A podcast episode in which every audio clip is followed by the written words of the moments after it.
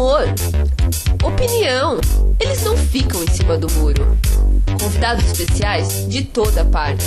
É a Rádio Xadrez, um tabuleiro redondo com o resumo da semana e outras bobeiras. E aí galera, olá, aqui é o Thiago Santos. Começa agora a edição de número 5 da Rádio Xadrez, o seu programa, sua mesa redonda para comentar os assuntos enxadrísticos da semana e outras bobeiras, como disse aí na vinheta Stephanie Jorge com sua voz impecável. Programa de número 5 da rádio rumo ao centenário, hein? Acho que a rádio virou, a ideia deu certo, a galera tá ouvindo, tá, tá participando. Estamos aí já fazendo o programa de número 5. É, vou apresentar para vocês agora os nossos convidados de hoje. Temos um, um programa diferente, um programa, como sempre, repleto de destaques, de atrações. E como já diria aquele poeta Celso Santos, as peças de xadrez representam as pessoas, ou as pessoas são representadas pelas peças de xadrez. Então vou anunciar agora o primeiro convidado, que seria mais ou menos o bispo rei do xadrez. Aquele que anda pelas diagonais brancas, aquele que domina o centro e as alas, aquele que não se curva ante as ameaças. Estou falando de André Fernandes. Olá, André, tudo bem? Olá. Gostou da sua comparação aí com o bispo rei do xadrez, André? Ah, não, não gostei não, mas tudo bem. Se, se você fosse uma peça de xadrez, que peça você seria então, André? Ah, é a rainha. Não, tô brincando, eu caí, né? Não é rainha, é dama. A, a dama. É dama. O André não está familiarizado com o vocabulário dos enxadristas. Ah, com É. Passamos agora para o intrometido, que saltou à frente de André e já expôs a sua voz aqui na Rádio 5, na Rádio Xadrez. Ele então, que vou chamá-lo de o cavalo da dama do xadrez, com seus saltos incansáveis, suas manobras esquisitas, perambulando em busca da Lady Mor, ou da, da Lady que irá conquistar o seu coração. Estou falando de Leandro Salles. Olá, Boa- Leandro. Boa noite, Thiago, mais uma vez. É um prazer incomensurável, como eu tenho falado aqui, participar todas as segundas-feiras com vocês da Rádio Xadrez. E eu diria que essa sua denominação de cavalo da dama está apropriada. Afinal de contas, programa a programa, temos procurado aí a musa do xadrez para participar conosco. E, na minha opinião, hoje a gente chegou muito, mas muito perto do ápice, né? Então vamos, vamos ver aí quem a gente conseguiu chamar hoje aqui para a rádio. Ah, verdade. Hoje temos uma convidada especialíssima. Será que, o- que os nossos amigos aí ouvintes vão, vão saber quem, quem está aqui conosco, sentada ao meu lado aqui no estúdio? Eh, Eu disse a ela que ela podia escolher a melhor cadeira e ela veio sentar logo perto de mim. Ah, que mentira. É, então eu acho que não preciso compará-la a nenhuma peça, né? Ela com certeza será hoje a dama, a dama das, das brancas ou das pretas, André? Eu? Acho que é a dama de todas as cores, né? Uau, a dama multicolorida, a, a dama dos nossos tabuleiros, então, dessa rádio. Chega de enrolação, porque Andréa Butti e Amanda Marques ficarão com ciúmes. Estamos falando de Mônica Rodrigues, diretamente de Avaré, nossa convidada especial. Oi, Mônica, tudo bem? Oi, Thiago. Oi, pessoal da rádio. É um prazer estar aqui com vocês e vamos lá. Legal, Mônica fará a voz feminina, irá adoçar essa conversa e Não, irá fazer com que o programa... Vale salientar que nós estamos aqui em três homens e uma mulher. Ou seja, pro xadrez isso daqui é praticamente um Woodstock de tanta mulher. Eu concordo. A, a- a- a proporção de mulher para homem na rádio xadrez é sempre excelente. Excelente. E olha que a Rádio Xadrez é democrática, ela deixa o espaço aberto, convida as meninas a participarem e temos conseguido até acho que grandes conquistas aí, grandes personagens e, e participantes no nosso programa. A Mônica, para quem não sabe, é a mais famosa musa do torneio continental. É, um, um blog aí fez uma eleição, o blog de xadrez amador, durante o torneio continental de São Paulo do ano passado. E Mônica Rodrigues, com seus 16 para 17 anos, foi eleita a musa do Continental, a menina mais bonita a participar do xadrez do torneio continental aqui em São Paulo. Seria É. ela, seria ela a enxadrista mais bonita das Américas? Será? Será que é- ela é tão bonita assim? Não, Depois vamos, E vamos lembrando, colocar uma foto da Mônica lá no- na vida em miniatura, no O- blog? e além disso, a, a, a disputa estava difícil, porque tinha Vanessa Feliciano, tinha Amanda, Marques, Daphne, etc. Tava muito difícil. Helena da cantina do segundo andar? A, a Natália Bacarian. Bacarinha, é verdade. Disputa acirrada ali, a Mônica ganhou de lavada. A Mônica, Mas- dobro, do, do, dobro da segunda colocada que é a Vanessa Feliciano, é a musa. Exato. Vamos esmiuçar essas estatísticas e, e essas, essas aptidões da Mônica um pouco mais para frente. Vamos, é, esse programa agora tem, tem uma pauta, tem alguns assuntos, vamos colocá-los então na mesa e depois a gente vai continuar essa conversa. Antes disso, eu queria falar para vocês que as pessoas têm se correspondido conosco, têm mandado seu e-mail para radioxadrez.gmail.com. Como a, a gente trabalha muito e, e o último programa foi ao ar e a gente já está gravando um programa novo, a gente ainda não vai colocar as mensagens do pessoal. Mas a gente promete que para a semana que vem vamos, vamos disponibilizar as mensagens da galera que mandou. É, ainda está rolando aquela, aquele concurso, né? Venha fazer a Rádio Xadrez conosco. Basta responder aí uma frase. Qual era a frase mesmo, Leandro? A frase era a seguinte, bom, eu não vou falar o autor dela, e como eu não sei ela de cor, eu tenho certeza que você sabe, Thiago, fala aí pra nós qual é a frase. Ai, mais que feio, não fez a lição de casa. Ficou É eu fiquei só- analisando, eu fiquei analisando as candidatas à musa pra essa rádio, acabei me esquecendo de decorar a frase pra hoje, mas tudo bem, vamos lá. Exato, exato. Mas se eu perguntar para você quais são as medidas das candidatas, você vai saber na ponta da língua, né? Eu vou saber que aberturas elas jogam, quais são as suas preferências, etc. Vou saber o dossiê completo de cada uma. Ok, ok. Vamos, vamos então dizer, a, a frase é, não está lá no blog, mas se você ouviu o programa anterior, você, você vai saber. A frase é a seguinte, é, o xadrez é a vida em miniatura, que é inclusive o título aí do nosso blog. Quem disse essa frase? Responde pra gente no e-mail ra- radioxadrez.gmail.com e você vai concorrer aí a uma vaga, uma cadeira cativa aqui para participar do próximo programa da Rádio Xadrez. Se quiser falar com a gente pelo Twitter também, basta colocar ali a tag, o joguinho da velha, né, Rádio Xadrez. Se você não sabe o que é tag, meu amigo, você provavelmente não vai estar no Twitter, então azar o seu. Mentira, brincadeira. É, pode mandar um e-mail então aí, mas se você tiver Twitter, nossos Twitters estão lá no blog, vocês podem falar com a gente lá também. É, dado os devidos recados, eu acho que a pauta mais interessante para a gente falar no programa de hoje é o Mundial por equipes, né? Está ocorrendo lá na Numa, Turquia. numa Mônica? Ah, então A- a- agora. A Mônica será assunto aqui em todo o programa, vai, vai continuar conosco. Mônica, tá, tá, vamos, vamos, vamos mudar então a ordem, André, a pedidos, e vamos começar com a Mônica, então. Mônica, Tiago, posso começar com uma perguntinha para Mônica, uma perguntinha básica, só para ela ir aquecendo e se acostumar com o clima aconchegante aqui do nosso estúdio. Eu tô agora aqui abraçado com ela e eu vou fazer, vou fazer a seguinte pergunta. Mônica, me diz uma coisa. Conta um pouquinho aí, então, é, como que você começou a jogar xadrez, quem te incentivou no começo e me conta um pouquinho aí dessa sua trajetória, que não deve ser muito grande, porque você tem apenas 16 para 17 anos, mas conta um pouquinho para nós aí é, da sua trajetória em xadrística.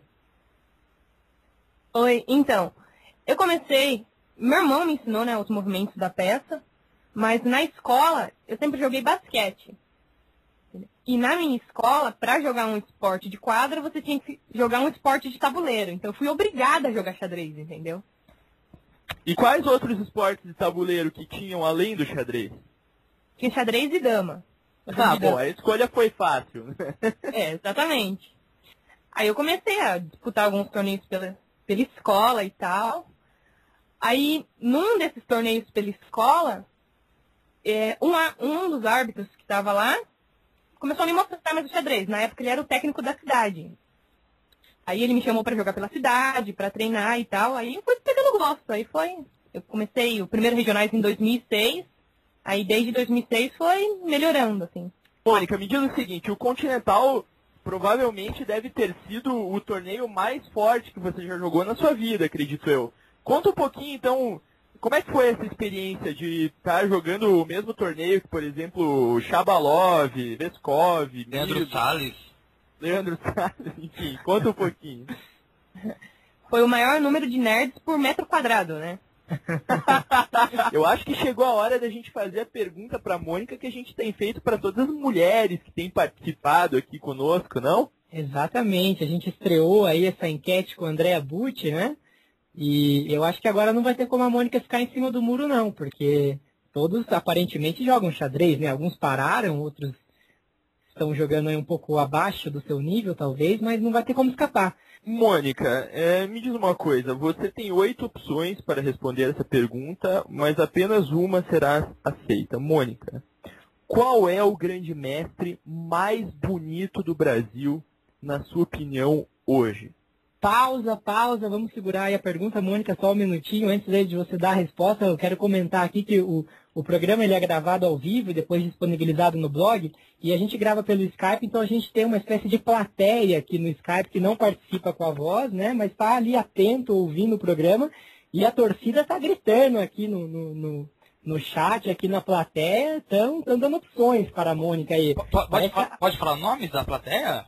É, eu acho que pode falar nome, pode dizer quem, quem que é o nome que tá ganhando, André. Qual que é o preferido da torcida aí? Bom, a torcida aqui, pelo menos o Eric Alexandre Moreira Ramos, tá torcendo pro Mequinho. O Mequinho, com todo o seu charme. ah, o mais bonito não tem ninguém especial, mas eu acho que o, o mais charmoso, assim, eu acho o Giovanni bem charmoso. Opa! Ah! ah. mais um voto na grande eleição.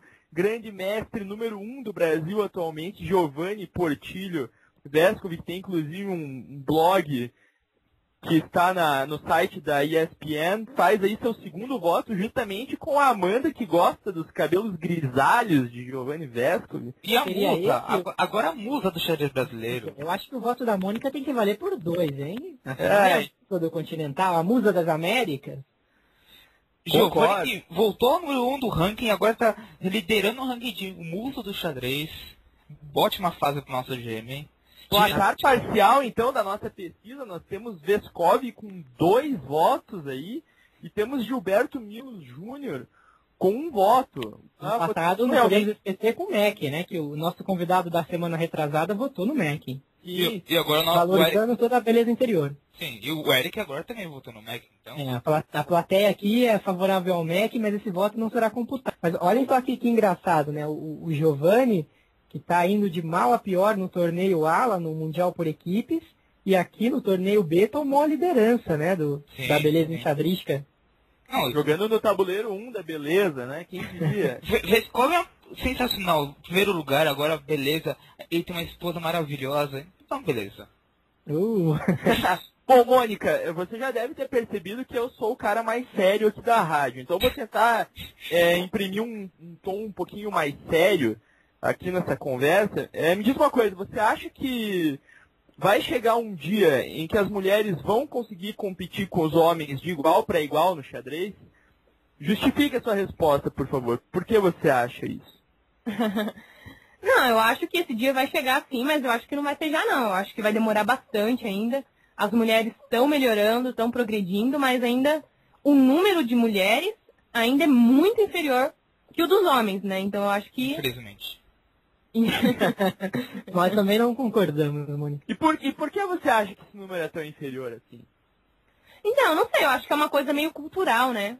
Creio que no começo mais os homens jogavam e tal. Se no xadrez tivesse homens mais bonitos, assim, você acha que teria mais mulher?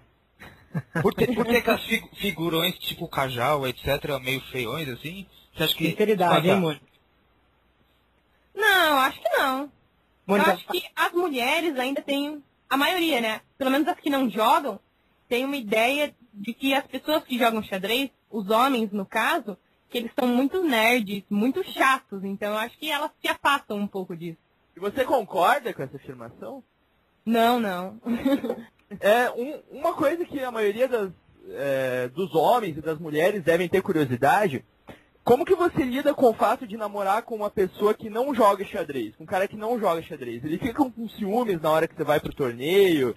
Ele já chegou a tentar proibir você de ir para algum torneio? Como é que funciona essa relação? Porque normalmente o cara não, não conhece o meio. Aí, como tem muito mais homem que mulher, o cara fica com ciúmes, etc. Conta um pouquinho pra gente de como que funciona isso. Então, na verdade, os torneios que eu vou, meu namorado vai também, né? Ele joga, ah. Ele joga com Ah, estou, estou ouvindo a plateia lamentar aqui. Só não, não gostou da informação. Pro, prossiga, Mônica. São poucos os torneios que eu vou sem ele agora que a gente está namorando e tal. Mas é difícil lidar com isso, sim, quando o namorado, no caso, não é do meio do xadrez. Porque não é fácil entender, né? Sua namorada tá no meio de um monte de homens e tem os ciúmes, né? O André acho que quer fazer uma pergunta aí pra você, que ele tá, ele tá cochichando aqui comigo no estúdio. Ele tá querendo muito. André, vai, fala logo. Se a, se a gente deixar, o André faz o programa sozinho. É, né? André, fala tá sim. eufórico com a presença dela. Não, eu vou eu- contar pra bicho depois Eu, que... eu- eu fico animado com a presença dos femininos no xadrez. É espetacular. Não, não pode falar. Não, é, eu acho que também vamos, vamos perguntar um pouquinho pra Mônica o que, que ela tá achando do desempenho do Brasil no Campeonato Mundial por equipes. Acho que tá sendo um pouquinho. Boa, boa. Acho que a nossa próxima pauta aí é legal É. a gente ouvir né, a opinião da Mônica. É, o que que você tá achando aí, Mônica? Além do seu muso, o Giovanni Vescovi, qual, qual é o que que você acha aí da participação dos outros brasileiros né, no Mundial? Ah, eu acho que o Brasil tá deixando um pouquinho a desejar, né? Das expectativas do pessoal que tá assistindo, pelo menos. Eu, pelo menos, esperava mais do Brasil, né? Eu pensei que ia lutar por, um, por uma medalha, ou ficar, tipo, quarto, quinto, lutar entre os. lutar ali na parte de cima, mas tá perdendo bastante partidas, né? Eles estão empatando muito. O Giovanni perdendo bastante, mas. Mônica, é natural do brasileiro colocar a culpa no técnico. No caso, o técnico é o Garcia. Você acha que a culpa tá nele? Você acha que a CBX deveria demitir ele? Contratar um, um Bernardinho pra equipe, vamos dizer assim? Será que precisa mandar um técnico aí para as últimas rodadas para o Brasil não ser rebaixado? Uma troca de técnico urgente aí, que você acha, Você Mônica? acha que vai ter protestos no aeroporto quando a equipe voltar? Como você acha que vai ser? Eu acho que terão bastante protestos no aeroporto, sim, que eu acho que qualquer enxadrista brasileiro queria estar no lugar deles e exigiriam um pouquinho mais deles. Não, não estou dizendo que eles não estão dando o máximo de si, mas que estão deixando a desejar, estão. E quanto ao técnico, não sei se a culpa é do Darcy, né? Eu acho que no xadrez o técnico é mais simbólico, né? Não, não acrescenta muita coisa. Não, eu acho que o Da- o Darcy tirou muita foto aí, tava tirando foto do frio, agora foto do calor, postando foto no blog e esqueceu de orientar os jogadores aí. A culpa é do técnico, eu concordo. O, Pabli- eu Pabli- voto em... Pa- o Pablito que me desculpe, mas o Darcy foi lá pra passear. Foi lá pra. Eu voto em Mano Menezes para a seleção brasileira de xadrez. E eu voto em Bernardinho. Ele gritando lá no dos jogadores vai ser uma boa. Ô, Mônica, mas... Ô, ô, Mônica, dos jogadores que estão lá, é, que estão jogando, as partidas que você viu, quem você acha que tá melhor? Qual o melhor brasileiro por enquanto no Mundial? Apesar aí de apenas uma vitória, né, da equipe. Eu acho que o Rafael tá firme ali, tá tentando jogar um xadrez sólido. Eu acho que o Rafael que tá melhor. É. E se fosse, e se, e se fosse para você montar, Mônica, uma equipe feminina para disputar o campeonato mundial feminino por equipe, com aí é, quatro titulares e duas reservas, qual, qual Boa, seria a equipe que você montaria? Ixi, difícil, né?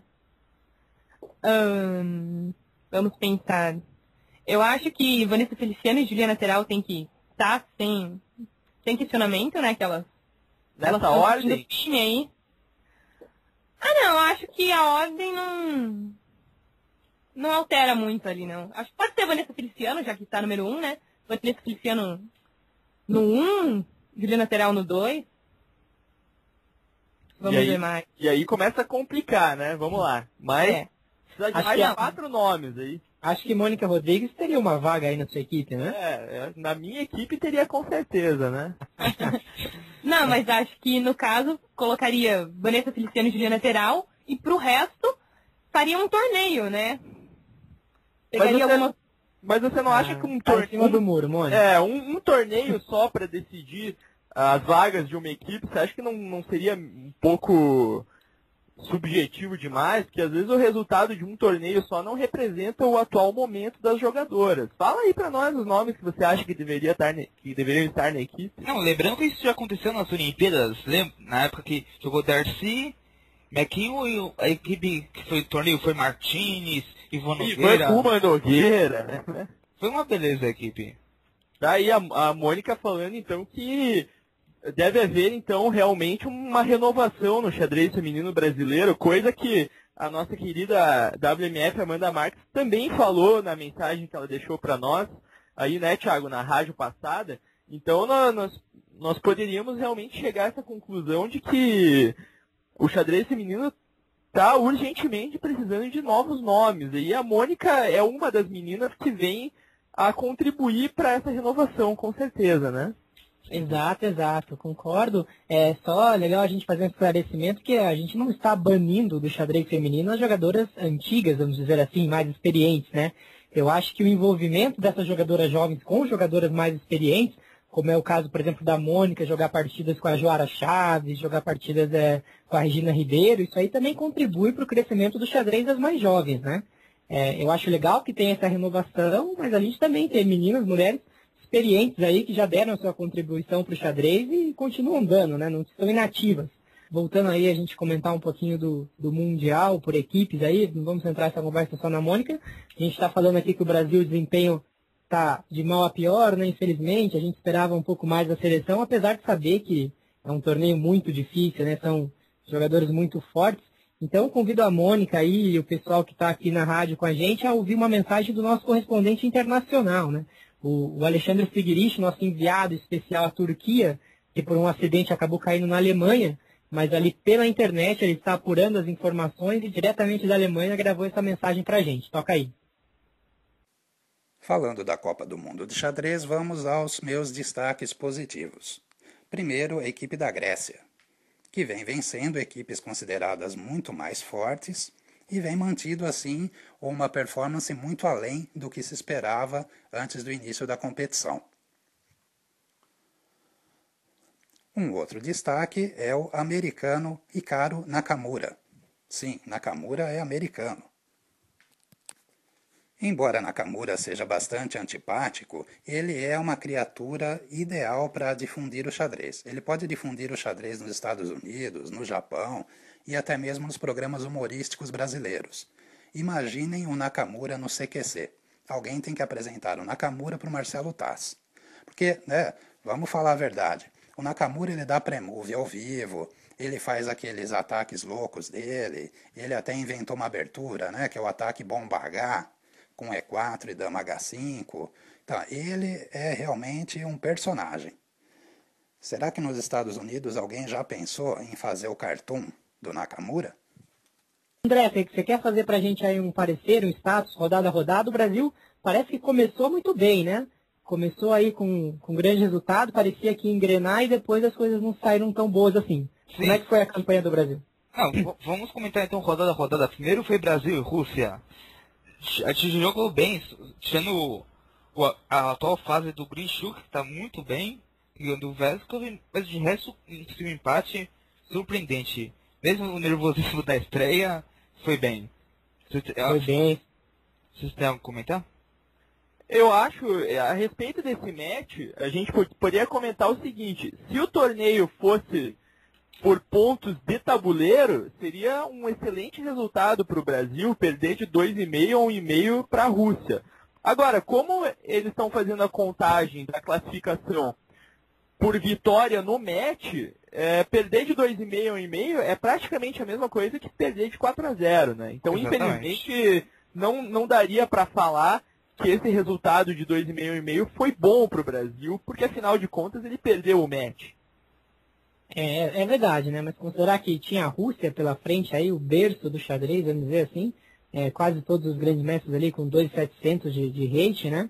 Foi bom do, do ponto de vista técnico, mas foi ruim para o resultado do torneio. Mas eu acho que o Brasil não podia esperar muito mais do que uma derrota pelo mínimo ali com a Rússia. O que ficou ruim foi a sequência do torneio, né? Que o Brasil tinha uma, uma segunda rodada aparentemente fácil, iria pegar o Egito, que é uma equipe até que está abaixo do Brasil no, no rate médio, né? E aí parece que aconteceu um desastre, foi isso? Não, o Brasil ganhou. Como conta por matching, né, não muda nada, mas por ter dado mais confiança o Brasil. Então o Filho empatou com o MI lá, o Diamante empatou com o MI. Acho que não deu muita confiança ao Brasil essa, essa vitória. Que é a única vitória do, do Brasil até então. Foi 2,5 a 1,5 também, né? Exatamente. Essa, essa é uma questão, inclusive, que a gente pode levantar aqui na rádio, pedir a participação dos nossos ouvintes nos comentários no blog vidaemminiatura.blogspot.com. É uma questão que algumas pessoas têm comentado de se o Brasil estaria jogando realmente como uma equipe. Ou estaria mais preocupado, os jogadores estariam somente preocupados com seus resultados individuais. Não sei o que vocês acham sobre isso, mas eu dou certa razão para quem fala isso Porque parece que eles não estão muito preocupados com o resultado da equipe, eles querem ali é, empatar suas partidas, se salvar, tirar o deles da reta, digamos assim, e conseguir aí um, um empate, não lutando muito pela vitória. Não sei o que vocês acham. Não, tô de total acordo. E você vê um, no blog aí do, do Rafael Leitão, o irmão dele fez a entrevista com ele e perguntou isso. O Leitão mesmo falou que a equipe não, não fez um treinamento antes, não teve esse um método de treinamento, não teve nada disso. Ele só disse, ah, cada um vai fazer sua parte. Então, acho que é mais individual do que por equipe. Não adianta nada formarem uma equipe com os maiores ratings da história, como muitos têm falado aí, que seria a equipe brasileira mais forte da história, etc. Se não houver também uma preocupação realmente com o espírito de equipe na questão da preparação é, durante o torneio e pré-torneio. Eu não sei também, talvez, se as brigas políticas que já houveram aí entre Vescov e Darcy talvez atrapalhem. Eu realmente não sei o que acontece, mas eu não vejo na equipe brasileira espírito de equipe para lutar pelas vitórias. Eu concordo completamente com você.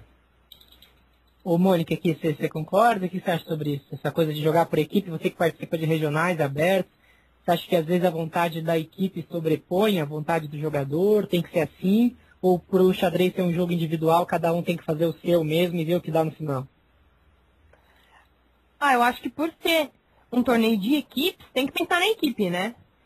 Se a posição está empatada, mas eu posso forçar e tentar ganhar, talvez se o ponto for importante para a equipe, talvez compense, né? Mas eu acho que está faltando um pouco de espírito de equipe, sim, neles. Mas eu não sei, né? É como o Leitão falou, eles não tiveram uma preparação, eles não tiveram um tempo junto e tal, mas não sei, eles se conhecem há muito tempo, né? Entendi. Eu, eu, vou fazer um pouco o advogado do diabo aqui, vou discordar um pouco de vocês para colocar um pouco de lenha nessa fogueira enxadrística.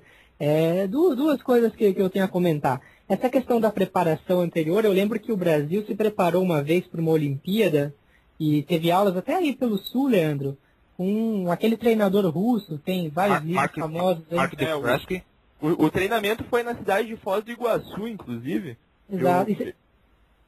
E, então, vocês acham que isso deu resultado, cês, essa preparação? Eu não lembro do Brasil ter feito uma campanha excepcional após disso. Não, a, a meta deles era ter ficado entre os 20 primeiros. Eu cheguei a ver uma entrevista deles, com esse treinamento, que deve ter sido bem caro, porque ele é um melhor treinador considerado, né, por muitos, o melhor treinador. Acho uhum. que não deu muitos resultados pelo custo-benefício de trazer ele para o Brasil, acho que não valeu. Vocês lembram qual foi a posição do Brasil nessa Olimpíada, não? Eu lembro que ela não foi boa, mas não lembro exatamente qual posição uhum. que foi. Mas eu acho que não atingiu o objetivo, então. Não, né? não, não, não atingiu. Não, não. É. De repente, talvez tenha rendido aí algum fruto para o xadrez individual de cada um, né? Eu acho que ter aproveitado esse treinamento aí pode ter rendido isso. Enfim, mas uma outra coisa daí que eu queria falar é o seguinte, o, no, no match da quinta rodada, quando jogou Brasil e Grécia, eu me lembro que o é, Giovanni e Rafael tinham empatado suas partidas, o Fier tinha perdido, então estava ali 2 a 1 um pro, pro time grego. E o Milos tinha uma posição aparentemente muito cômoda, muito em, é, empatativa aí, como dizem, e ficou forçando para tentar a vitória, para tentar empatar o match, né? Se o Milos estivesse pensando só nele, eu acho que, que ele teria empatado ali, não deu, não deu, o Brasil teria perdido pelo mínimo, mas eu acho que o Milos perdeu aquela partida por forçar demais, vocês não concordam? É, na minha opinião, nesse match teve uma coisa marcante antes do acontecimento do Milos Forçat foi a partida do Fier, que se vocês forem observar a partida, o, o jogador da Grécia, ele repete os lances. Sim, e, e, o, e o Fier que força. E o Fier recusa o empate por repetição. Talvez sim, o Fier aí, por, por seus instintos assassinos em excesso, deixou escapar lá que ele leva daí um torre por E4 se vocês olharem a partida, os nossos ouvintes olharem, eles vão conseguir perceber bem nesse momento, que a posição do Fier simplesmente desmonta. Então, é aí que tá. O Milos talvez tenha pensado na equipe, mas o Fier não pensou. Talvez, será que o Fier deveria ter realmente forçado aquela partida? Eu tenho lá minhas dúvidas. Mas eu acho que esse é o estilo do Fier, né? Independente, não é necessário mudar muita coisa disso. É, pra... é, é... Pode falar. Não, que eu ia dizer sobre a análise dessa partida, eu não lembro qual é o comentário final, mas me parece que mesmo depois que o Fier tomou esse torre por E4 que ele não estava esperando, É, as pretas jogaram mal e tinha uma, um lance ali intermediário que o Fer conseguia se safar e, e manter a igualdade. Ele tinha um cavalo F3 atacando a dama e mantendo uma peça dele que impedia a dama F4 cheque. Vocês podem olhar lá depois da partida. Só que daí, ao invés de jogar esse cavalo F3 intermediário, o Fier jogou o torre 8, que parece bonito, ameaça a torre por F8 da, se rei toma, toma mate, etc. Mas a, as pretas conseguem dar o cheque e jogar D2, que é o lance mais surpreendente ali da posição. Aí, E- ca- aí cai a peça, aí não tinha jeito. É, e deve ficar feliz. Mas quer dizer, ainda tinha como salvar a posição. É que talvez ali o sacrifício tenha deixado ele um pouco desnorteado mesmo, né? É, realmente, só, só voltando um pouquinho naquele comentário dos treinamentos também, vale lembrar que eu duvido, por exemplo, que a Rússia faça algum tipo de treinamento junto, a Armênia, Azerbaijão. Eu acredito que seja mais o fato desses jogadores das equipes europeias estarem muito mais em atividade do que os jogadores brasileiros aqui no Brasil, né?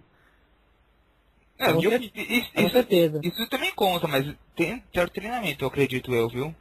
Principalmente do Azerbaijão, que eles têm feito um trabalho bastante grande com aquele Zurabi Al, né, Zurabi. Atmai Parashvili. Ex- exatamente, eles têm feito um trabalho bem, bem produtivo, que até deu o título de campeão europeu pra ele.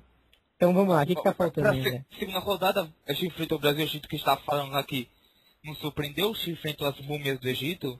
Não, a brincadeira da parte, é- a equipe do Egito, teoricamente, é a mais fraca, por causa que tem um rating, não um pior, mas por ser não o time da casa e ter o segundo pior rating, deveria ser considerado mais fraco. E, e que tem a idade a mais avançada, né? idade média entre os jogadores. Acho que depois desse, depois do bom resultado no primeiro, esse daí meio que decepcionou, mesmo ganhando o match. Certo. Daí o Brasil foi já pegar outra pedreira ali na terceira rodada, então, que era a equipe de Israel, né? A forte equipe de Israel, liderada pelo Boris Gelfand, o senhor da touca mágica, é isso? Sim, mas até então, o, o Vescovi tinha uma escola positiva com o Gelfand. Acho que se, se um empate nesse match não me surpreenderia, viu? Se, se, tinha- foi todos empates, mas o Gelfand ganhou, mas. Qual que era o score do, do com o Gelfand, o André? Não, acho que, acho que era dois. Um empate. Acho que dois empates e uma vitória pro. pro Vescovi. Foi na, torneio de permutas em 2003, se não me engano. Certo, certo. Agora, o, o estranho foi a maneira com que o Vescov perdeu. Eu até escrevi no meu Twitter, quem me acompanha, quem me segue viu, perder em 23 lances para um jogador do estilo do Gelfand É uma é, miniatura. é uma miniatura, né? É uma, não é uma vida em miniatura, porém é uma miniatura.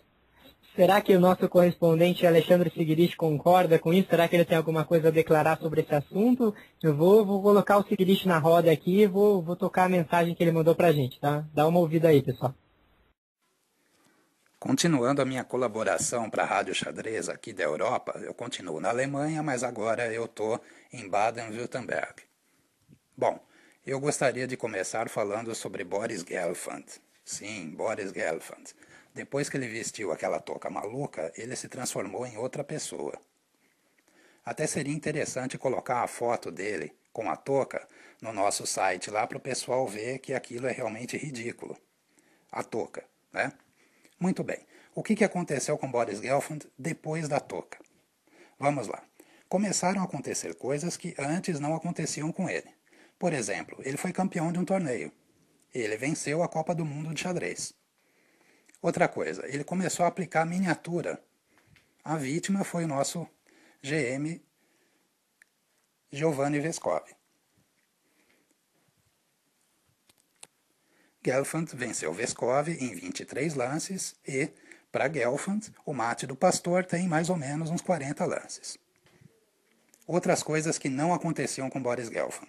Ele foi derrotado por Levon Aronian, de quem ele era a asa negra, e perdeu até mesmo para Nakamura, levando sacrifício, prêmio de beleza, tudo. Antigamente, quem fazia isso contra Gelfand perdia. Era muito raro alguém sacrificar contra Gelfand e vencer. Agora, quem sacrifica, vence. Seria aquela touca, aquele chapéu alucinógeno? Será que a gente devia fazer um antidoping na touca? Será que toda pessoa que veste aquela touca se transforma em outra? Pensando nisso, eu gostaria de propor uma enquete para o pessoal aí do Brasil. para quem vocês dariam aquela touca. Eu, de minha parte, eu proporia que o Peter Leico, sim, o Leco, vestisse aquela touca. Ia ser um tal do Leco começar a sacrificar tudo, né? Fazer ataques malucos contra o rei. Bom, seria uma opção interessante. Ainda pensando na touca, será que outro Boris, o Boris Kazoy, também vestiu aquela touca? É, o Seguirich concorda que perder para o Gelfand ali com tão poucos lances é, é realmente uma coisa inédita, né? Gelfand Facts. o Gelfand eu acho que jogo foi a primeira vez que ele venceu uma partida antes dos 30 lances, né? Eu, eu lembro que também no Twitter o, o Seguirich brincava, né, que pô, 23 lances, o Guelph ainda tá pensando, que é variante que eu vou jogar, né? De, de, repente ele ganhou a partida. Eu acho que o Guelph mudou muito, concordo com o Sigurich, depois que ele pôs aquela touca esquisita ali, aquela touca do Mickey. A gente vai disponibilizar o link aí para vocês verem essa touca que ele usou lá na Copa do Mundo e acabou sendo campeão. Foi, foi realmente surpreendeu o Giovanni, né? Acho que é um resultado que, que ninguém esperava, mesmo a derrota seria comum, mas de forma tão rápida, é, eu senti um pouco aí pelo jogador brasileiro. Enfim, perdemos esse match. E aí, André, o que, que teve não, depois? Não, e nessa rodada teve outros, outros matches interessantes. Egito ganhando da Grécia. E a Grécia, que, que nesse torneio venceu a Rússia, venceu, se não me engano, agora a Armênia, mas perde para o Egito. Tá extremamente irregular a Grécia. Tem seus altos e baixos.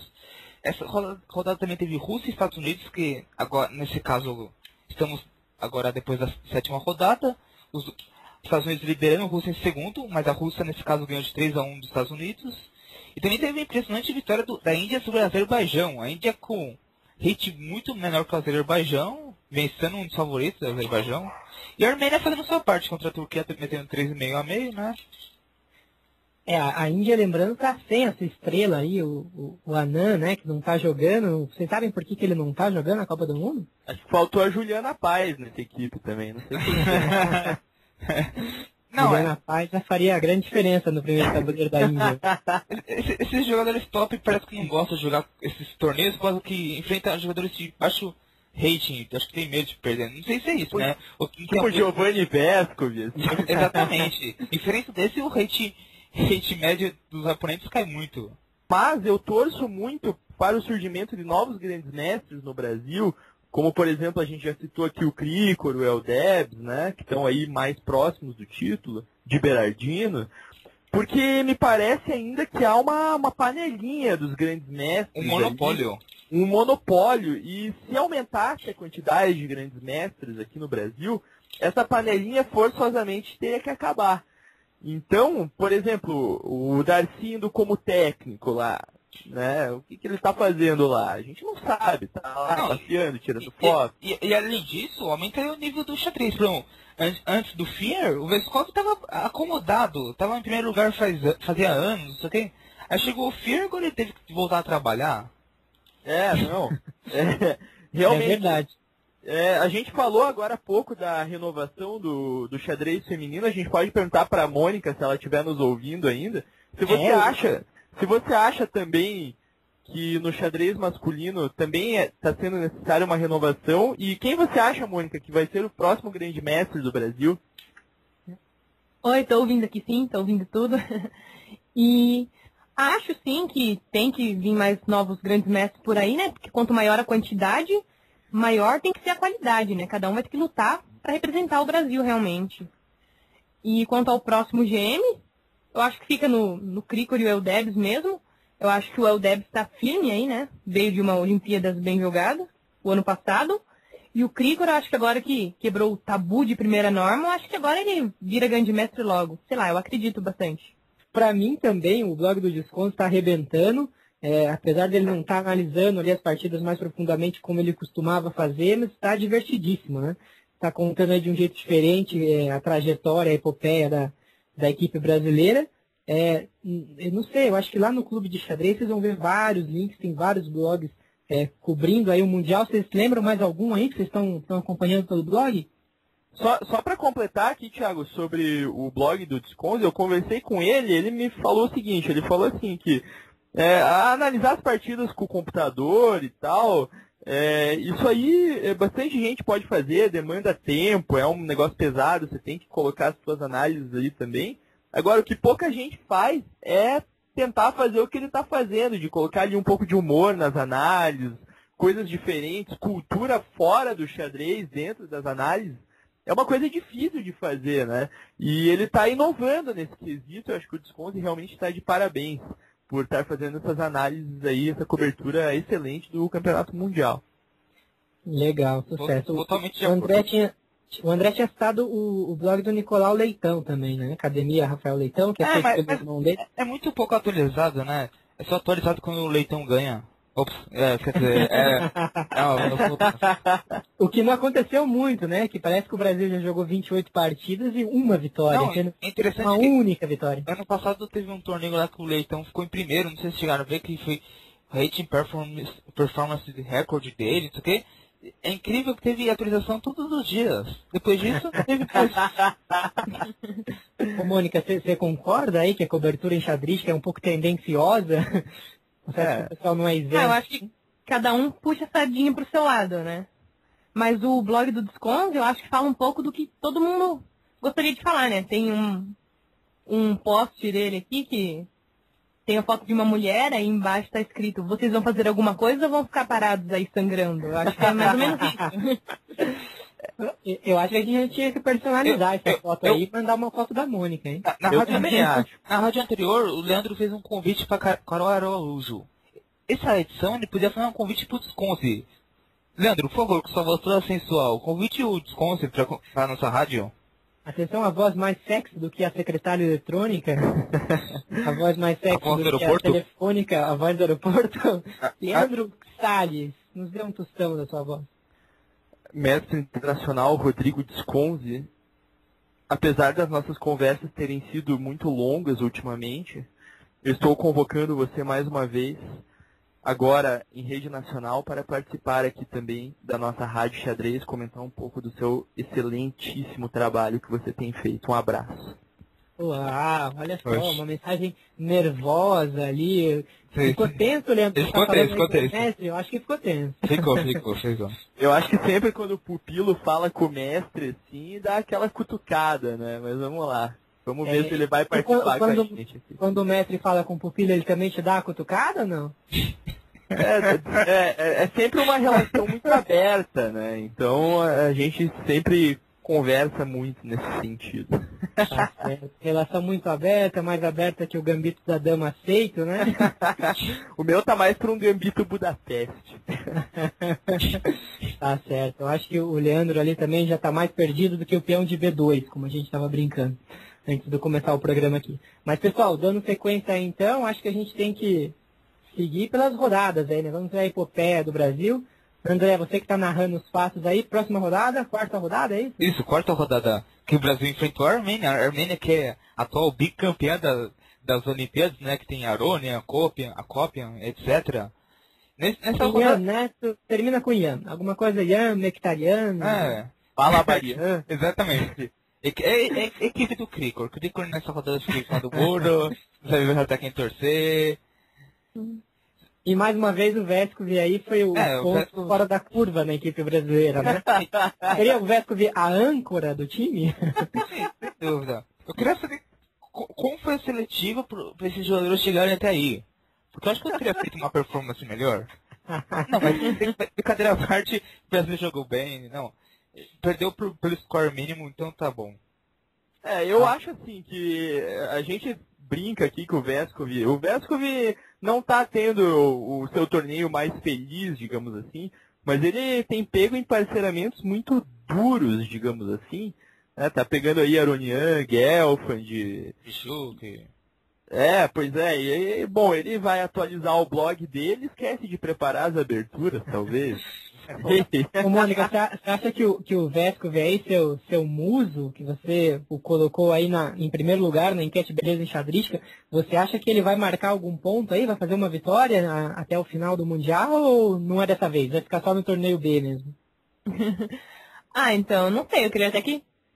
Acho que vai ter uma vitória aí pra, pra desencantar, mas eu acho que esse Mundial em especial tá sendo bom, porque o Giovanni tava dominando no Brasil, assim, Mas agora no Mundial, jogando contra os jogadores, ele viu que não é bem por aí, né? Ele falta muito para ele crescer ainda, né? Boa observação, boa observação. É, você quer dizer que os jogadores aqui do Brasil não são jogadores, então? Que seria, Não, né? não, eu quis dizer que ele está dominando aqui, mas Não. que ele não tem que, ele não tem que ficar folgado, O, o entendeu? Vescov achando que era o rei da cocada preta aqui no Brasil, chegou lá nos portões, se deu mal. É, o, da cocada preta. É uma, é uma expressão realmente fenomenal. A- né? Aproveitando, se o Vescov estiver ouvindo, é, ele não está ouvindo, com certeza ele não está ouvindo. Ele deve estar falando com Caterine Vescov agora. Mônica, mande um beijo pra ele, um abraço. Mônica, se você estivesse aí frente a frente com o Giovanni, o que, que você diria para ele para a rodada de amanhã aí? Qual seria a sua mensagem para incentivá-lo, instigá-lo a fazer um- uma boa partida, a jogar por você amanhã, Mônica? Não, acho que não seria jogar por mim, né? Acho que seria jogar pelo Brasil, ele tá lá representando todo um país, toda uma nação enxadrística, e acho que ele tem que jogar o melhor dele, né? E boa sorte, sem beijos e abraços, mas boa sorte. Ah, não, sem beijos e abraços fica muito impessoal, vocês não acham? Eu acho que a Mônica deveria entrar no Lord Darcy como técnica. Acho que seria melhor. Não, não vai rolar nem um Giovanni me liga, Mônica? não, não. Giovanni, Tá vamos jogar um ping? Tá certo, vamos seguir então. Brasil e Armênia, o Brasil perdeu novamente 2,5 em meio, apenas um brasileiro ficou feliz com esse resultado. Tem um blogzinho aí É, famoso. A- a- até, até- até essa rodada, só o Vescov tinha perdido, né? né, o Brasil tava sólido, né? Depois que as coisas começaram a desmoronar na quinta rodada, né, André? Como é que foi? É, já na... Aí já pegou, porque o Brasil enfrentou uma equipe de igual, de igual rating, igual nível, que a Grécia. A Grécia é o país que o Brasil mais já enfrentou em Olimpíadas. Se, se não me engano, o Brasil tem uma leve vantagem. Então, Brasil e Grécia é sempre um clássico do, do xadrez mundial. Ô, Uau, o clássico do xadrez ali, desde a época de Sócrates, Platão Exa- ex- exatamente, exatamente. e, e todos os gregos, filósofos ali jogavam com os brasileiros e o Brasil se, deu, se deu mal, né? Que- igual, é igual Ceará e Fortaleza, né? Exatamente, exatamente, um clássico. em Não, mas nessa- nessa-. Nessa rodada o Brasil tinha que ter ganho, né? Pra ter alguma chance. E o Brasil perdeu de 3x1 com derrota de Firmilos, que vinha um sólido. E Vescov empatou, não perdeu, incrível. Vocês acham que, que o Milos ali, até um pouco pela idade, é o, o jogador mais velho aí dos que estão jogando? Você acha, que- vocês acham que ele cansou um pouco? Que de repente bateu um cansaço físico aí ou não? Sim, essa rodada, essa rodada é caso que a gente estava comentando, né? Que o- o Milos tinha. eh, Foi o último a acabar, ele tinha, tinha que forçar por causa que o Fear já tinha perdido, o Brasil estava perdendo o match. Talvez e já tava horas e horas de partida, até o que cansando já de ver. Acho que cansou, viu? Tem uma hora que o preparo físico não dá.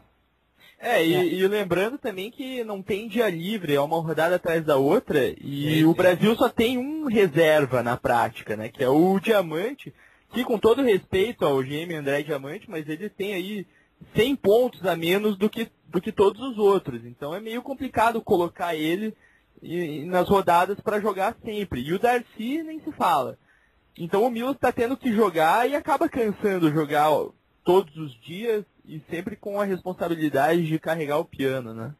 É, não, então, a maioria das rodadas o Milos tem que carregar o piano. Se ele tem o último a acabar, né? Sim, sim. Tem que começar a carregar outras coisas aí. A Andrea.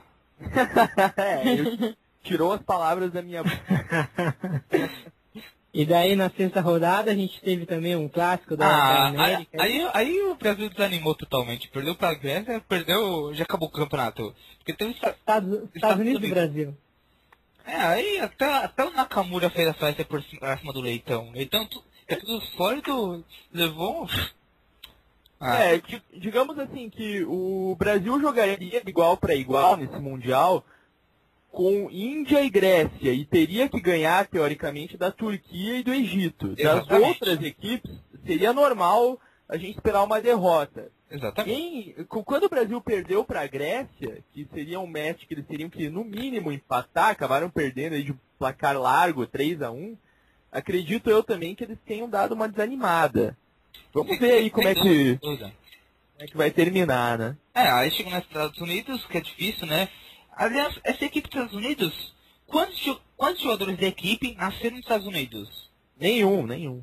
Você vê, Nakamura, Japão, tem o Nishuki que não é do ah, Kobe, é, não tem nem. É praticamente é tudo importado. É, é o, os Estados Unidos têm dinheiro para importar esses jogadores. Sim, sim. E nessa rodada teve um, um muito bom, tem a Grécia meteu 3x1 na Armênia. E a Armênia estava com sua equipe titular. Esse campeonato mundial tá parecendo o brasileirão de futebol, né? Você, quando você acha que um time vai ganhar, tá, tinha lá o Palmeiras, daí passa alguém na frente, daí você acha que o São Paulo vai ganhar, daí passa o Inter na frente, você acha que o Inter vai ganhar, passa o Flamengo na frente e ganha, né? Eu acho que o, o último que, que errar e o último que assumir a liderança vai ser campeão, pelo visto, né? Sim, Então, sim. Estamos com resultados surpreendentes aí, um tanto quanto por causa do equilíbrio entre as equipes, né? É, Tirando, eu acho que o Egito, todas as outras equipes têm. É, Egito e Turquia, talvez, né? não fala isso porque o, Bra- metros. o, o Brasil está atrás do Egito e da Turquia, então não fala isso. Mas ali, pelo menos pelo, pelo rating e tal, o Brasil tem Oh. quatro GMs jogando. A, a- a gente, atualmente, como está gravando essa rádio, então, estamos na sétima rodada e quem está liderando é os Estados Unidos. Imagina só os Estados Unidos sendo campeão sem a principal estrela deles, que é o Gata Kansky. Seria, Exato. seria muito surpreendente. Agora, Seria. mais sur- surpreendente do que a derrota para os Estados Unidos foi a derrota do Brasil para o Azerbaijão com esse placar, 3,5 a meio. É, eu, eu não esperava isso realmente, eu achava que o Brasil ia perder por um placar de 2,5 e meio, no máximo 3 a 1 Agora, Não, e, e detalhe que o Azerbaijão estava sem o Gashimov, que era o primeiro tabuleiro deles. Exatamente. Então, o Brasil nessas últimas três rodadas deixando muito a desejar, apesar da gente entender que está enfrentando as equipes mais fortes do mundo e tal e tal. Mas se a gente ficar falando isso sempre, a gente sempre fala isso. Nas Olimpíadas a gente olha lá aquela equipe brasileira tal. Ah, mas está enfrentando as principais equipes, não sei o que, tá, tudo bem. Quando que a gente vai começar realmente a cobrar os resultados da equipe brasileira? Porque eles estão recebendo para jogar pelo nosso país Exatamente. as equipes estão sendo formadas aí com os principais ratings. Eles têm que ir lá e têm que defender a bandeira brasileira. Então acho que está na hora também da torcida, dos outros jogadores, começarem a também questionar essa panelinha de grandes mestres que está aí sempre formando as mesmas equipes, chegar para eles e perguntar, tudo bem, a equipe é a melhor da história, mas e aí? Vão mostrar o resultado ou não vão? É, esse placar aí, 3,5 a meio, parece que foi a maior goleada até então da, da Copa do Mundo, né? Nin- Ninguém fez 4 a 0 então 3,5 a meio. Acho que se repetiu uma ou duas vezes, mas foi o placar mais elástico aí da. Não, para uma equipe que só tem cara 2,600 lá, Ves- Veskov, Fear, Milos, etc. Ah, é muito. O que, que vocês acharam de terem poupado o Leitão aí pra essa rodada? Será que talvez não tivesse que jogar o Leitão e- no lugar do Diamante? Acho que já, entrega, já entregaram o É, eu jogo. também acho. Acho que também o Leitão estava cansado. Agora, além dos resultados negativos da equipe bra- brasileira, a gente tem que comentar também que isso a gente talvez até já tenha comentado, mas foi só uma vitória em 28 partidas jogadas. Sim, É, Leitão. é, que foi justamente a vitória do Leitão. Contra o que- o contra Common. Sim, a gente pode tirar algumas conclusões disso, né? Quer dizer, o o nível do xadrez brasileiro está bem abaixo do nível das outras equipes, né? É, é, eu acho. O Brasil, é, como a gente falou já aqui, está batendo na mesma tecla. Começou muito bem, parecia que, que ia ter resultados expressivos e depois viu que as coisas não eram tão fáceis assim, né? Eu não sei se, se chegaram a subestimar, por exemplo, o Egito na segunda rodada, ou se não, não se prepararam o suficiente, mas não, não tem coisa fácil não, né? São, são as melhores equipes, teoricamente as melhores equipes do mundo aí disputando. Eu, eu discordo viu, disso. Acho que as melhores equipes te- teria que ter China e, e Ucrânia. Pelo menos essas duas. Ah, sim, é, a China abriu mão de, de competir e Sim, a Ucrânia sim. não, não se classificou, né? Mas-. Eu acho que a gente tem aí Rússia, Armênia, Israel e é, Azerbaijão, talvez, Estados Unidos mesmo, que sempre estão brigando ali pelas primeiras posições das Olimpíadas, né? A gente tá falando de pagamento, a equipe chinesa que é a equipe mais barata que tem. Por 1,99 tem vários gêmeos. você, você que quer gêmeos por regionais, por 1,99 você compra qualquer gêmeo chinês por aí. Esses gêmeos de três letras aí, pode trazer qualquer um. Ô, ô Mônica, você acompanhou as partidas de hoje à tarde, aí, a partir das 11 horas da manhã, a transmissão, Brasil e Azerbaijão? Você chegou a ver as partidas? Não, não, não cheguei a ver as partidas, não. Eu, só depois que acabou, eu vim aqui no site para ver o resultado e tal. Uhum. Tá certo. A gente teve aí o Giovanni pegando o Rajabov hoje e parece que tomou um passeio, né? O, o Giovanni cita ali no blog dele uma partida fantástica, é, mas eu só vi preta jogar. Não sei se você se, eu, como um grande capivara que sou, não vi as possibilidades das brancas mas para mim o, o Rajabov sempre muito confortável na partida, mesmo com o sacrifício ali da peça e tal. Veskov nem, muito seguro. Não, não impôs perigo em nenhum momento, né? Rajabov estava imponente toda a partida. É. O Fiat já por sua vez preparou bem ali uma siciliana dragão, talvez uma novidade aí nas partidas desse nível, né? A dragão meio que tinha sido colocado um pouco de lado é, um pouco de lado e conseguiu arrancar um empate aí. Não sei se ah, as brancas talvez não, não puderam, não conseguiram aproveitar. A Fier neutralizou bem, empatou. O Milos, não sei se vocês podem falar da partida do Milos aí, mas para mim eu estava olhando as partidas sempre, é, não com muita atenção, mas via a posição, saía, voltava, via de novo. Quando eu olhei a partida do Milos, para mim parecia bem segura e de repente eu fui olhar e tinha tomado mate. Achei que foi uma coisa. Será que ele, que ele caiu numa preparação aí de uma Mediarov? O que vocês acham? Pode ser, a gente só entendendo a cabeça dos jogadores mesmo, só com uma entrevista deles, né? Porque não, não dá para entender as coisas que acontecem. Eu, eu pessoalmente, se eu entendesse, eu seria GM, né? é só explicando, não que o Milos tenha tomado o mate, mas chegou numa posição horrível que podia tomar mate e daí acabou abandonando, né? E por último, o diamante aí que fez o, a excursão da dama, né? acabou se aventurando demais com sua dama e acabou com a dama presa também e, e acabou perdendo, né? É, é, a organização do evento é uma porcaria também, por causa que todo mundo tá reclamando do visor, que tá transmitindo tudo errado. Um evento desse nível, com um visor daquele naipe. Tem erro no, na, no PGN, André, é isso? Não, tem atraso, tem. Às vezes dá ah, erro no visor Java, lá, etc. Mas só para concluir, nessa última, nessa última rodada de hoje, Destaque foi a Turquia, né? A Turquia, que é o time da casa, o último, último pré-ranqueado, assim, vamos dizer assim, ganhou de Israel. É. Surpreendente, grande Israel, acho que foi comprado esse não é possível, hein? É, eu acho que, eu acho que Israel colocou uma escalação ali achando que ia ganhar fácil, né? Tirou. Sim, tirou o seu, tirou o, o Gelfand, tirou seu, seus principais jogadores. E acabou sendo surpreendida pela equipe da Turquia, que teve o seu melhor resultado até agora, né? Sim. Então, Sim, vitória importante que provavelmente pode colocar a Turquia aí à frente do Brasil na classificação final, né? Detalhe o Brasil não consegue. Sim, amanhã. Amanhã Brasil e Turquia. Brasil e Turquia decide o, o, penúltimo lugar, vamos dizer assim. Quem vai, quem, vai cair para a segunda, né? O Egito já, já tá consagrado ali no último lugar, as múmias do Egito vão, vão ficar por último, André? Porque o Egito joga com a Armênia na última rodada, né? Sim, e o Egito joga com a Rússia e a Armênia. Tem parada muito difícil. É, eu acho que Egito fica em último. Turquia, espero eu e acredito também que fique em penúltimo. E o Brasil vai amargar um ácido entre penúltimo lugar. Num desempenho, num desempenho que eu acho que o Brasil não fez nada de especial nesse Mundial por equipe. Não surpreendeu em nada.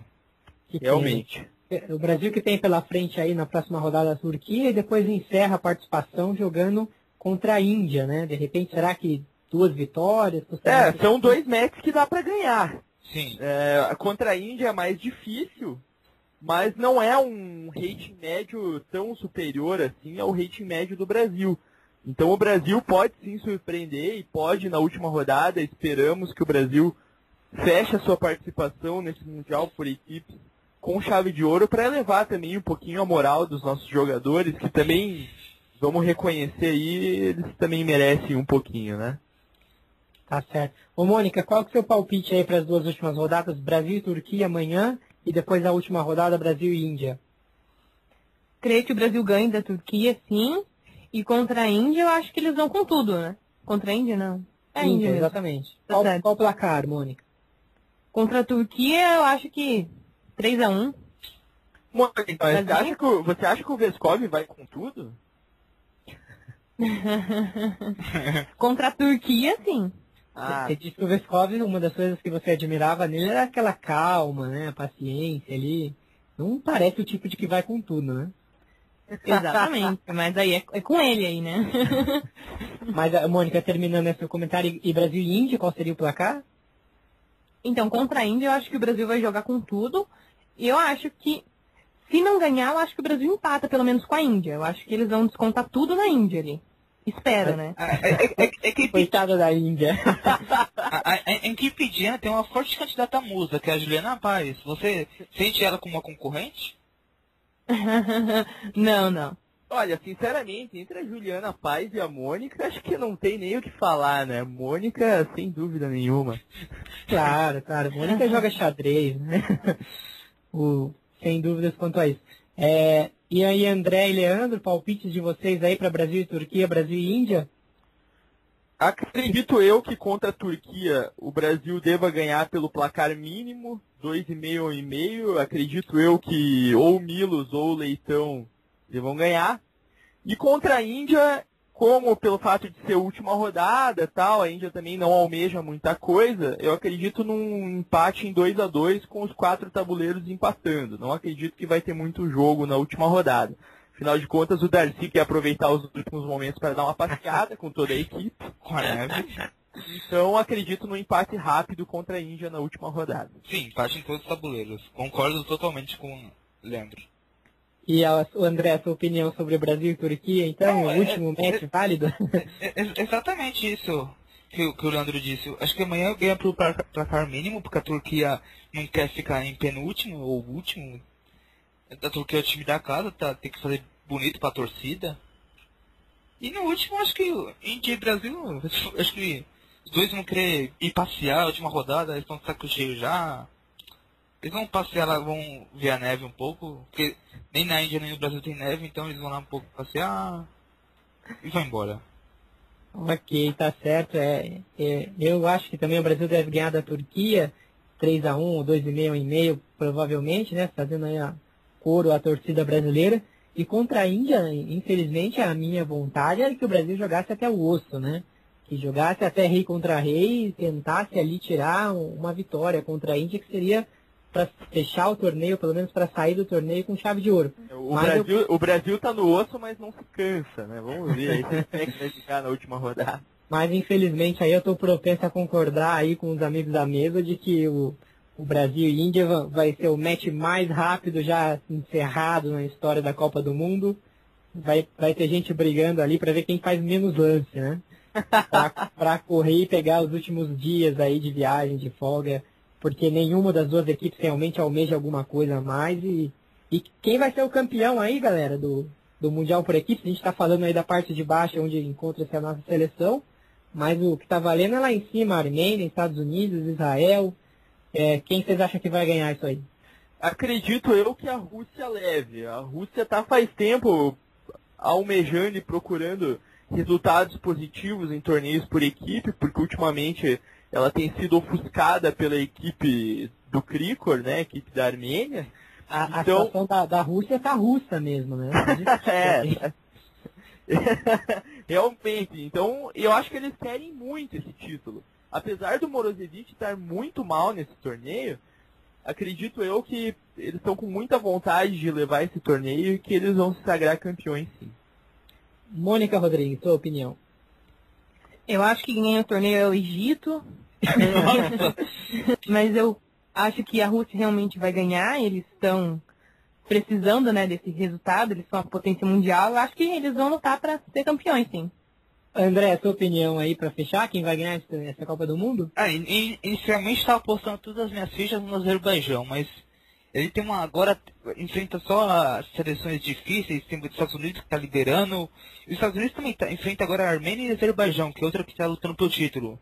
Então acho que a Rússia enfrenta Egito, que é será quem deve vencer fácil. Na última joga mais tranquilo com Israel, acho que Rússia leva, viu? É, tá certo. Eu acho que os Estados Unidos fez uma, uma campanha boa até nesse campeonato. O Nakamura, como a gente comentou, tem jogado muito bem, né? Ganhou do Gelfand de uma forma muito bonita tal. Se vocês puderem, quem não viu a partida ainda, eu acho que é legal olhar essa partida.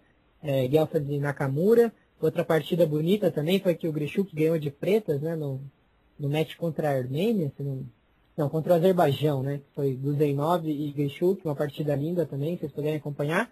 Mas para dar minha opinião, para não ficar em cima do muro, eu Não, acho que. não, se, se o pessoal quer partidas bonitas, procura a partida do Gelfond. Que o Gelfond ganhou do Veskov, que o Gelfond perdeu do Grishuk, que o Gelfond perdeu do, do, do Nakamura. É Tudo do, do Gelfond. O Gelfond monopolizou as partidas. André, na verdade é o contrário. Você quer, quer ver partida bonita? Procure a partida do Giovanni Vescov, mas é bonito pelo que o adversário jogou, não pelo que ele tem jogado, infelizmente. Mas a minha opinião é que vai ganhar a Rússia também, finalmente eles vão sair desse, desse jejum aí, desse marasmo de muito tempo sem títulos coletivos aí para Mesmo, mesmo, mesmo sem Kramnik, sua principal estrela, né? Sem Kramnik, sem Kasparov, que já está aposentado, e Sem Karpov, Spov.